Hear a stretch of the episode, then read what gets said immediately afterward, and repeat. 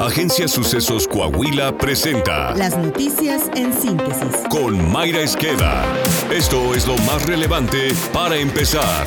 Política. Este miércoles se registrarán ante el PRI Coahuila los aspirantes a precandidatos para proceso electoral federal. La fórmula que se registrará para el Senado está integrada por Miguel Ángel Riquelme Solís y María Bárbara Cepeda Boringer. Los aspirantes que se registrarán para contender por una curul para la Cámara de Diputados son Distrito 1, Sonia Villarreal Pérez, Distrito 2, Patricia Cardona, Distrito 4, Jerico Abramo Mazo, Distrito 6, Hugo Dávila Prado, Distrito 7, Jaime Bueno Certuche. Seguridad. Ante la violencia y las extorsiones contra civiles atribuidas a un poderoso cártel en la región norte de Jalisco, mujeres de las comunidades indígenas pidieron al líder de la organización criminal, Nemesio Ceguera, eliminar a un capo regional y proteger a las gentes de paz en esa zona. A través de un video entregado a medios de comunicación, las indígenas, que aparecen todas encapuchadas, enviaron el mensaje al líder del cártel y piden también que se respeten los usos y costumbres de sus comunidades. Nunca en la vida histórica de nuestros municipios jaliscienses del norte no nos habíamos sentido tan inseguros, tan impotentes, tan desprotegidos hasta que llegó este hijo de puta que tiene de, que tiene de encargado en nuestra zona. Los alcaldes tienen que entregar una cuota mensual y de esa forma las presidencias dejan de entregar apoyos a la gente más necesitada, con tal de cumplir sus ambiciones a este lacra. Es un caos total, nadie denuncia por miedo. Este martes se registró un enfrentamiento entre pobladores del municipio de Chicomucelo en Chiapas y elementos de la Secretaría de la Defensa Nacional y de la Guardia Nacional. Los hechos se registraron cuando las fuerzas federales llegaron a la comunidad de Nueva América y se encontraron con el rechazo de los pobladores. Los uniformados rompieron valles y rompieron en las comunidades, mientras que los campesinos los enfrentaron con palos, machetes y piedras. En un comunicado, el pueblo de Chicomucelo denunció que las Fuerzas Armadas están violentando a los civiles que han decidido resguardar sus pueblos por la creciente violencia y enfrentamiento entre cárteles.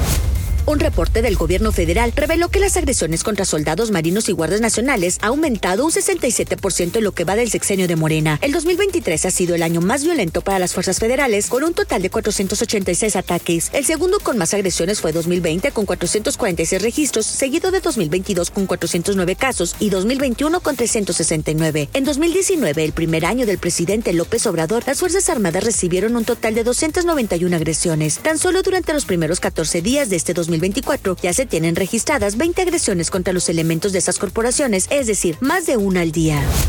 El crimen organizado en Acapulco ha provocado pérdidas por 400 millones de pesos al sector comercio, servicios y turismo debido a la falta de transporte público en los últimos días que originó cierre total y parcial de negocios, así como el auge de la extorsión a comerciantes en las playas, denunció Alejandro Martínez, presidente de la Cámara Nacional de Comercio, Servicios y Turismo de dicho puerto. Desde el huracán Otis que devastó al puerto de Acapulco, el dirigente empresarial guerrerense lamentó que ahora la delincuencia pretenda acabar con la poca actividad económica de Acapulco. Ello pese al envío de 25 mil elementos del ejército mexicano y la Guardia Nacional. Además, la Confederación Patronal de la República Mexicana, Coparmex, solicitó a la Secretaría de Seguridad y Protección Ciudadana mantener un despliegue operativo en el puerto de Acapulco para evitar actos delictivos que afecten a familias, empresas y turistas en el momento en el que se trabaja la reconstrucción de la zona tras el paso del huracán Otis. Nacional. La propuesta de reforma al sistema de pensiones planteadas por el gobierno federal de Morena representa un retroceso de 25 años e implicará destinar más recursos por parte de la federación a costa de la educación y la salud, consideró el Instituto Mexicano de Ejecutivos de Finanzas. Esta propuesta busca lograr una pensión del 100% del salario, pero implica regresar a un sistema de beneficio definido, lo que representa un retroceso de 25 años y pone en riesgo los logros alcanzados, aseguró Orlando Corona Lara, presidente del Comité Técnico Nacional de Seguridad Social de la organización. Resaltó que dicha reforma implicará necesariamente más recursos, ya sea del patrón del gobierno federal o el propio trabajador, advirtió. En el caso del gobierno federal, los recursos destinados para las pensiones llega a los 2 billones de pesos. Este gasto en pensiones representa 96% del gasto social, una cantidad muy importante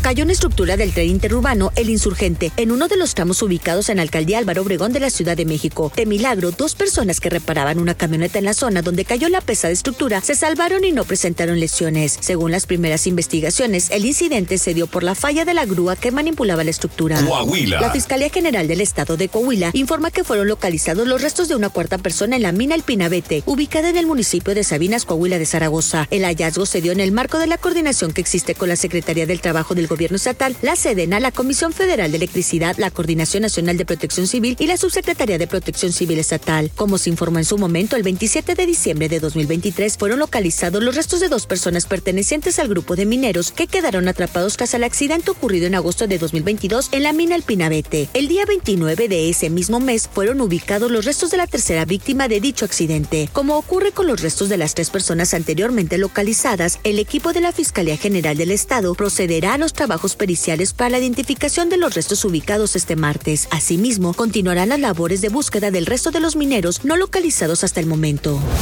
Al relanzar la estrategia social Mejora Coahuila desde Monclova, el gobernador Manolo Jiménez Salinas dio a conocer que se invertirán 6 mil millones de pesos en obras y programas sociales en los 38 municipios del estado. En lo que fue un mensaje de unidad y solidaridad con las y los coahuilenses, Manolo Jiménez relanzó esta estrategia, la cual impulsó cuando fue secretario de Inclusión y Desarrollo Social hace dos años, y ahora como gobernador dará un mayor impulso para llevar obras y acciones prioritarias a todos los rincones de Coahuila para mejorar la calidad de vida de las familias. Esta estrategia, creada para y por las familias coahuilenses, es una muestra del trabajo que ha desarrollado Manolo Jiménez durante su carrera política, con una gran cercanía con la gente, además de crear un puente entre la sociedad civil organizada y la iniciativa privada, con el gobierno para llevar más obras y programas a todos los rincones del estado. Saltillo. El alcalde José María Frostro Siller informó que mediante el plan invernal Saltillo se encuentra preparado para atender las situaciones de riesgo que se llegaran a presentar en esta temporada. Ante las bajas temperaturas registradas durante este martes en la ciudad y como parte del plan invernal 2023-2024, el gobierno municipal de Saltillo